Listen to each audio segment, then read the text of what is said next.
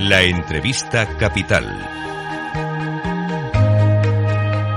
Luis Vicente Muñoz. ¿Qué está pasando en el mercado laboral español? Los últimos datos de la encuesta de población activa están provocando un análisis riguroso de hasta qué punto la desaceleración que se está produciendo en el último trimestre del año, y veremos los datos del PIB en apenas unos minutos del último trimestre del año, hasta qué punto son una advertencia de que puede estar más complicado el mercado laboral de lo que parecía, la destrucción en el sector privado, cerca de 100.000, más de 100.000 empleos, en el público no, se crearon 20.000, es un indicador que llama poderosísimamente la atención. Nos acompaña y es nuestro invitado capital hoy en Capital Radio, Juan Pablo Riesgo, socio responsable de EY Insights, es el centro de conocimiento encargado de la generación y difusión de los contenidos de EY en España. Y recordamos a nuestros oyentes que fue secretario de Estado de Empleo, gobiernos anteriores. Eh, Juan Pablo Riesgo, bienvenido, gracias por acompañarnos. Un placer, Luis Vicente, saludos a todos, muchas gracias. Cuando ayer viste con tus ojos de experto la encuesta de población activa del último trimestre de España, ¿qué es lo primero que te llamó la atención?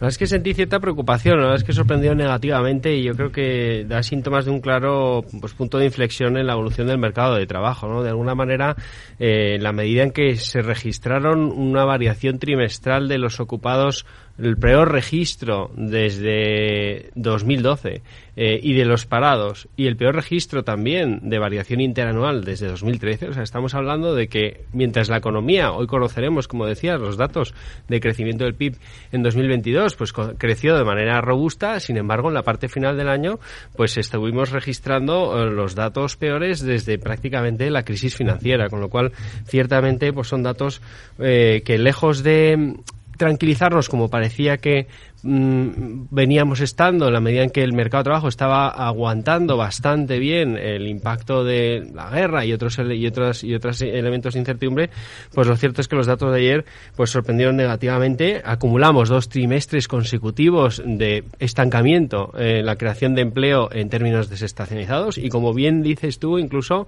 lo, el el poco elemento positivo que se puede observar en la evolución del empleo es básicamente por la evolución del empleo público, porque el sector eh, privado pues se redujo pues en 100.000 100 en, en el último trimestre, ¿no? Con lo cual, ciertamente parece que se agota el impacto del rebote de, del PIB posterior al COVID en el mercado de trabajo y que eh, pues este empieza a sentir los efectos del aumento de los tipos de interés, del aumento de los costes de producción, de la incertidumbre e incluso también el impacto de la propia normativa que se está impulsando de incorporación de trabas a la actividad económica y de aumento de costes de producción, en particular de costes laborales, por la vía esencialmente de, las cotizaciones a la, seguridad social para sufragar pues el importante déficit creciente de la seguridad social. Hay una reforma laboral por medio el año pasado, nos interesa observar hasta qué punto puede estar transformándose y en qué el mercado laboral español hay una parte positiva aparentemente en los datos y es que la tasa de temporalidad es casi la más baja de la historia, por debajo del 18%,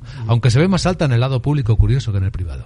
Sí, sí, no, más alta no, el doble. Eh, la, temporalidad del sector público es el doble que la del sector privado después del impacto de la reforma laboral. Y eso es una evidencia, eh, es un impacto claro eh, de la reforma laboral y es que se ha reducido sustancialmente la temporalidad, especialmente, o vamos, esencialmente o prácticamente casi exclusivamente en el sector eh, privado. Pero de cara a analizar la reforma laboral y en general todas las reformas, pero especialmente la laboral, la verdad es que yo pido cierto tiempo. ¿eh? Yo recuerdo que cuando recordabas mi experiencia como secretario de Estado de Empleo, pues cuando se nos pidió evaluar la reforma eh, de 2012, de febrero del 12, se exigió que se hiciera un informe para independiente que hizo la evaluación la OCDE y se publicó en 2013.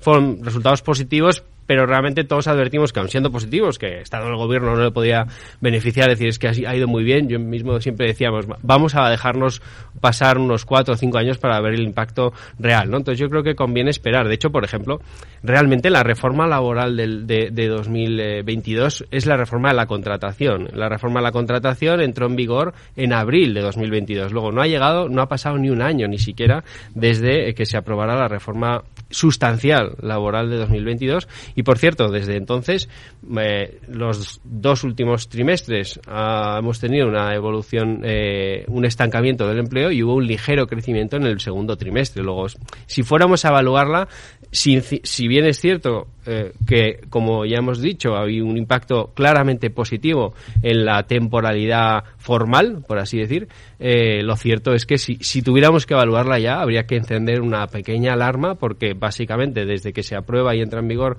el segundo trimestre de 2022, pues prácticamente no se ha creado nada de empleo, cuando, lo conoceremos en breve, la economía este año ha crecido vigorosamente, ¿no?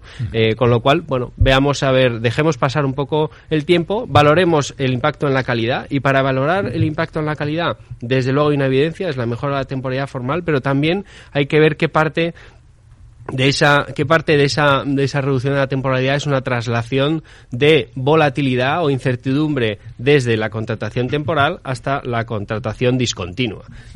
Dicho eso, el segundo elemento que creo que hay que valorar para evaluar la reforma laboral y creo que hay que darnos tiempo no es solo esa evaluación de la calidad, que aparentemente, básicamente por la restricción de contratación temporal ha mejorado, sino la evolución de la cantidad del empleo. Y sobre ese segundo elemento, que es vital, porque al final el 70% de la, del incremento de la desigualdad que tuvimos en la crisis financiera se debió a la destrucción de empleo. Luego, la calidad es importante, pero la cantidad de empleo es muy importante también. Sobre el segundo, segundo elemento, ciertamente, los datos que hemos recibido ayer acumulan ya un segundo trimestre de estancamiento de evolución del empleo y parece ser pues bueno que se está trasladando al mercado laboral esa, el impacto de esa incertidumbre, de la subida de los tipos, de la inflación, etcétera. Hablemos de la desigualdad que muestra en algunos casos concretos la última encuesta de población activa. Lo vemos en los jóvenes. La destrucción de empleo de los jóvenes es la mayor de toda la serie. Sí, bueno, eh, esto me, suscita la reflexión. Yo creo que tenemos una extraordinaria oportunidad por delante. Hablamos luego, si queréis, en términos más macro, sobre el impacto de la desglobalización o del nearshoring, el, el, el friendshoring, de cómo España, aprovechando las oportunidades que tenemos, y Next Generation EU, y es a donde voy, pues tenemos una gran oportunidad. Pero si la sabemos aprovechar, ¿no? Y si, si la sabemos aprovechar en un doble sentido, en términos de un despliegue ágil, eficaz de las inversiones, y de momento, desgraciadamente, el, esfuerzo es hercúleo, pero es difícil y no está llegando todavía. Y en segundo lugar, si aprovechamos la oportunidad de las reformas. Y ahora es donde aterrizo un poco al impacto con los jóvenes. Next Generation EU a los jóvenes les ha traído más costes laborales por la vía de cotizaciones a la seguridad social para sufragar una reforma de pensiones de, de mejora de la suficiencia de las pensiones. Luego, creo que la reflexión en torno al impacto de las reformas y al impacto de la realidad que están viendo los jóvenes es muy importante porque se encuentran con mayor dificultad de acceso al mercado de trabajo, entre otras cosas porque las empresas lo tienen más difícil, tienen más costes, tienen más restricciones, tienen más trabas a la contratación y eso al final afecta al más débil que son los jóvenes. Bueno, que la sociedad envejece, efectivamente, la factura de la reforma del sistema de pensiones les va a tocar a pagar a ellos, ¿no? Exactamente. Aquí no hay mucha escapatoria, por otra parte. En este sentido, em, ¿cómo se prevé que puede ser este año 2023? ¿Qué tipo de luz podríamos arrojar? ¿Qué tipo de predicción podríamos atrevernos a hacer, Juan Carlos? Pues justo, gracias por la pregunta, porque hemos presentado en EY Insights recientemente el informe España en 2023, que es un informe básicamente que presentamos a la sociedad para trasladar un poco nuestra visión del año que entra, que hacemos socios de la firma, pero también expertos independientes, y ahí la verdad es que el tono es eminentemente positivo, ¿no? O sea, sabemos que hay grandes incertidumbres eh, que conocemos desde la crisis, eh, desde la crisis de, de los precios, las cadenas de suministro, eh, todas eh, la subida de los tipos de interés, la subida de los precios, pero creemos que precisamente hay, hay dos elementos importantes de oportunidad. Este que ya he dicho, un poco la reconfiguración de, de, de, las cadenas de suministro globales, bueno, y aquí tenemos expertos en materia de economía internacional, que luego probablemente habléis de esto, que yo creo que puede dar una oportunidad a España a configurarse como un hub, a reforzar su configuración como hub de producción